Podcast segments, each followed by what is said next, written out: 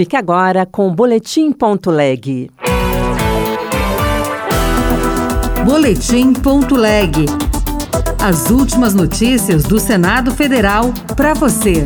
Separação entre os poderes e pauta ambiental serão prioridade do Senado em 2024. A pauta verde ela está muito em voga. Nós temos aí em 2025 a COP 30 do Brasil no Pará. Então, assim, será um ano intenso de muito trabalho na CMA. Começa a discussão da proposta que altera regras para candidatura de militares. Eu sou Rosângela Tejo e este é o Boletim Ponto Leg. Separação entre os poderes e pauta ambiental. Essas foram as prioridades citadas pelos parlamentares na retomada dos trabalhos do Legislativo nesta segunda-feira, além da reoneração da folha de pagamento e da regulamentação da reforma tributária. A repórter Marcela Cunha conversou com senadores e tem mais informações. A harmonia entre os poderes esteve presente nas mensagens do Executivo, Legislativo e Judiciário, lidas na abertura dos trabalhos do Congresso Nacional. Para Marcos Rogério, do PL de Rondônia, o princípio da separação vem sendo ignorado pelo STF.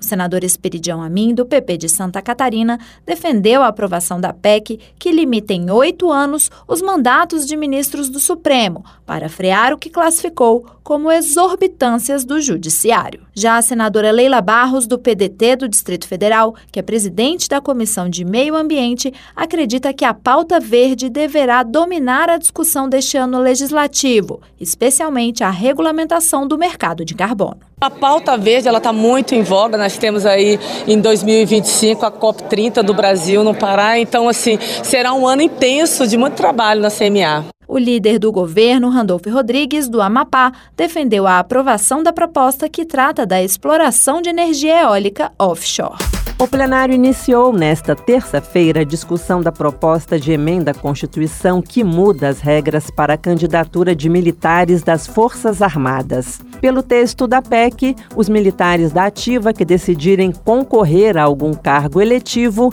serão transferidos automaticamente para a reserva, no ato de registro da candidatura. Os detalhes na reportagem de Alexandre Campos. Tendo como primeiro signatário o senador Jacques Wagner, do PT da Bahia, a proposta de emenda à Constituição tem como objetivo evitar a contaminação política das Forças Armadas. Assim, os militares da ativa que decidirem concorrer a algum cargo eletivo serão automaticamente transferidos para a reserva, remunerada ou não, conforme o tempo de serviço. General da Reserva, o senador Hamilton Mourão, do Republicanos do Rio Grande do Sul, afirmou que prefere ver na PEC não um sentimento revanchista, mas o desconhecimento da carreira militar. Porque o número de militares da ativa que se candidata é ínfimo. Um exemplo claro aqui: na eleição de 2022, no Exército, nós tivemos 32 candidatos militares da ativa, 22 sargentos e 10 oficiais. Nenhum foi eleito. A PEC que muda as regras para a candidatura de militares da ativa será discutida em mais quatro sessões deliberativas antes de ser votada em primeiro turno pelo plenário. O Senado aprovou um projeto que vai facilitar defesa de pessoa ou empresa citada em diversas ações judiciais pelo mesmo objeto. A proposta, que também vai desafogar o poder judiciário, volta para a Câmara dos Deputados. Repórter Érica Christian. O projeto vai permitir que um juizado especial civil reúna todos os processos de causas idênticas.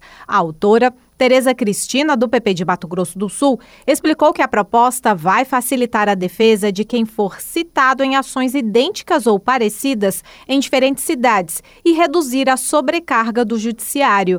Ela disse que o projeto surgiu de um caso envolvendo jornalistas do Paraná que foram processados em diferentes estados por procuradores contrariados com as notícias sobre os chamados penduricalhos nos salários. Alguns ministérios públicos começaram a mover ações contra a mesma pessoa, com o mesmo objeto, em todos os estados brasileiros. Então, como é que o réu, como é que ele podia ir lá se defender ele tinha que estar, senão corria a revelia ou ter advogados contratados. E isso, além de ser oneroso, eu achei que não era justo. Me veio a ideia de fazer, é, quando as ações iguais ou muito parecidas, né, que elas pudessem ser julgadas num único lugar. Pelo projeto, a chamada parte demandada terá o prazo de cinco dias úteis após a citação para solicitar a reunião de todos os processos num só juizado especial civil, que tem como atribuição conciliar, processar e julgar as causas com valores de até 40 salários mínimos.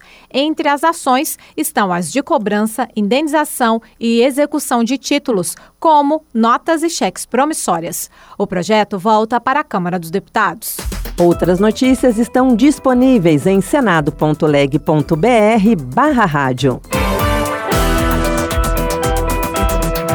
Você ouviu Boletim.leg.